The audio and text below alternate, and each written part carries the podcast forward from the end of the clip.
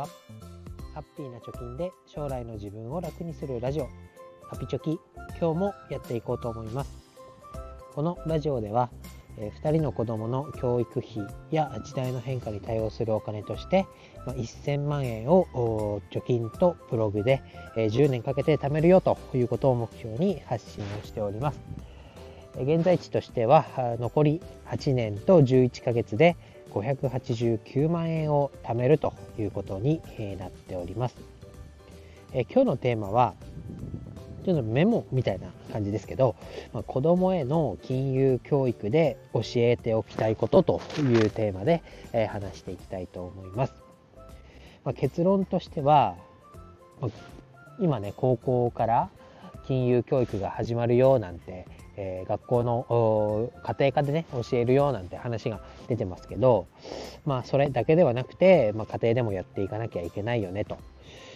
でその中で、えー、具体的にはね何をするかを、まあ、メモとして残しておきたいと。で実際に何を教えるかというと、まあ、我が家のねもう家計を題材に、え、収入と支出がこれくらいありますよと。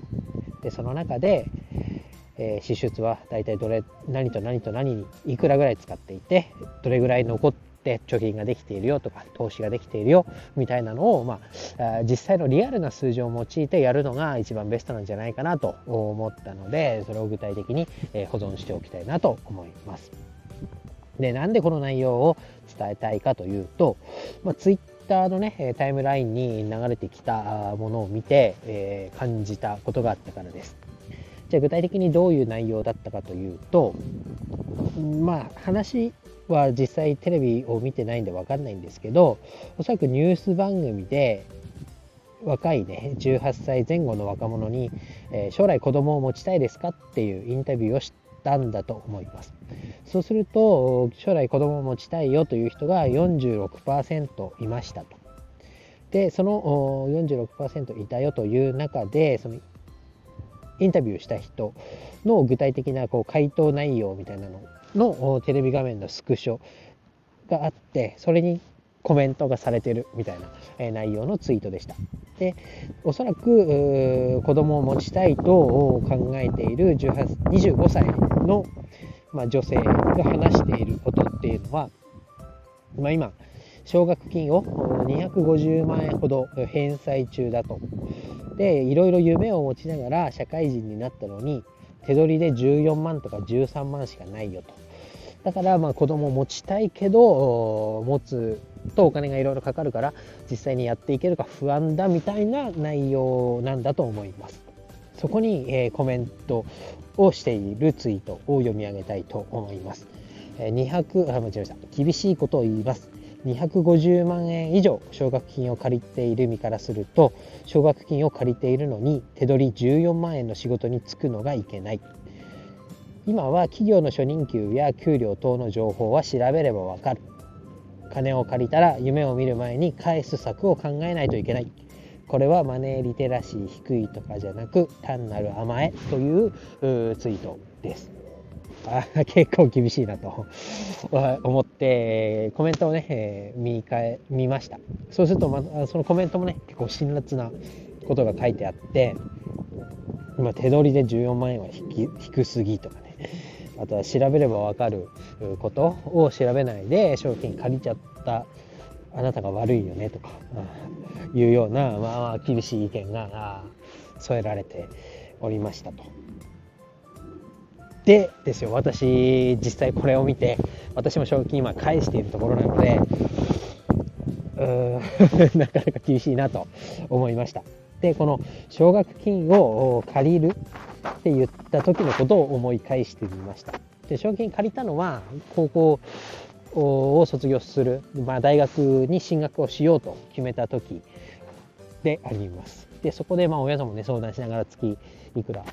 借りたらいいかなみたいな話で。で私は3万円ずつ借りることに、えー、して今、えー、返してる途中なんですけどその時の状況どうだったかなと思いました。そうなると思い返すと まだね高校3年生の時っていう自分は社会人になったらそれなりにまあ給料をもらってまあね働くってことだからお金はもらえるんだろう。その働いて もらった給料の中で、まあ、返せるだろうとね、まあ、大体計算をすると月、えー、1万5,000円ぐらいを40年ぐらいかけて返すのかな。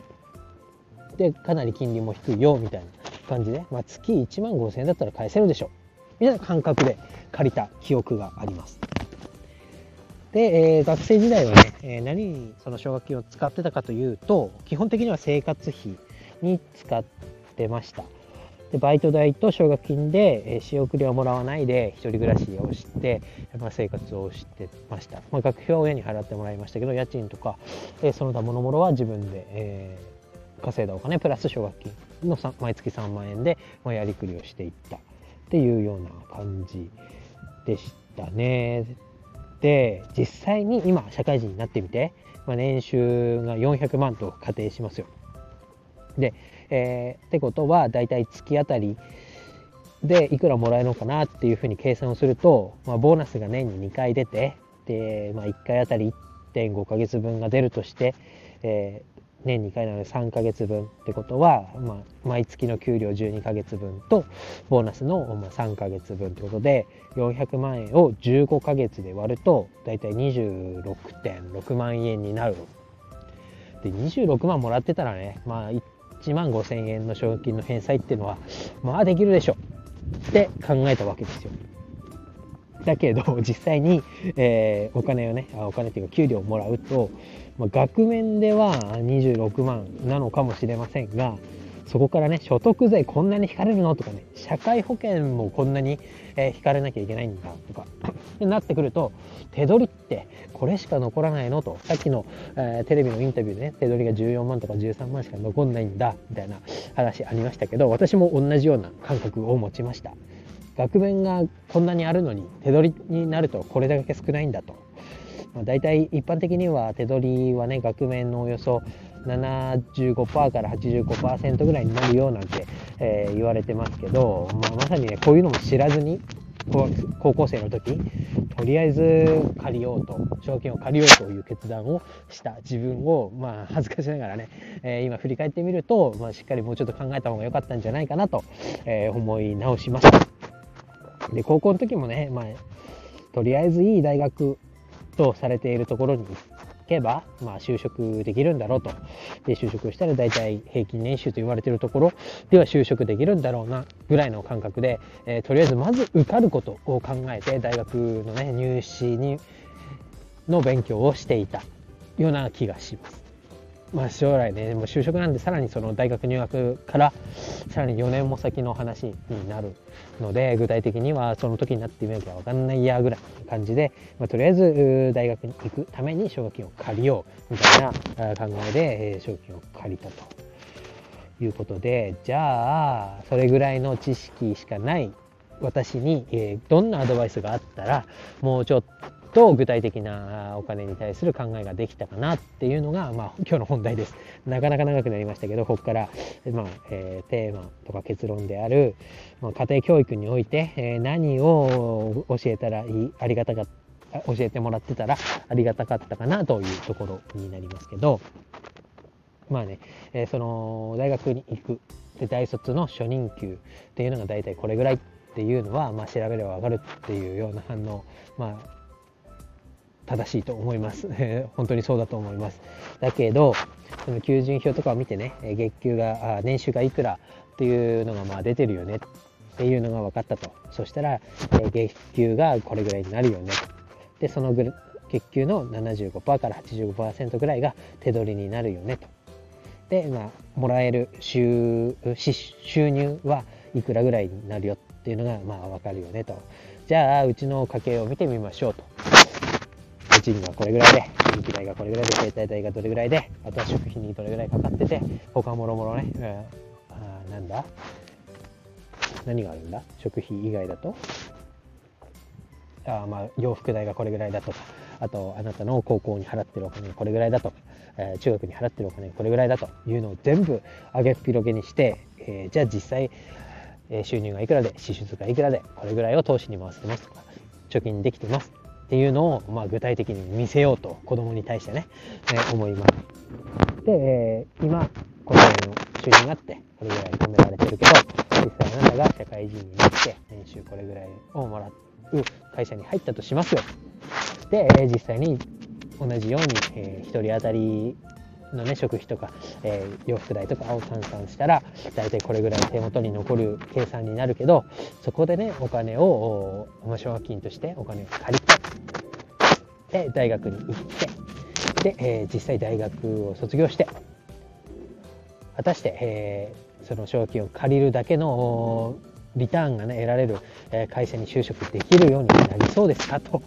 ま厳しいながら、まあ、投資と同じような側面で、え話をするのがあ金融教育という面では一番こう効果的というかリアルな数字で把握できるのでいいんじゃないかなというのを思います。で私がざっくりしかねイメージできてなかったっていうのはさっきまでのお話ですけど、まあ、いい大学にいい大学っていうかね名の知れた大学に行ってでそうすれば、えー、名の知れた企業に入れてそしたらまあ困らない程度のお金をもらって生活できるんだろうなぐらいのざっくりしかイメージできてなかったっていうことを考えると子供に対してはリアルな数字で教えてあげるのが一番いいんじゃないかなと思います。これはねもう事実だけを伝えるのであって私はこう思うよとかあこういう生き方もあるよみたいなのはもう多分時代がかなりね、えー、今あ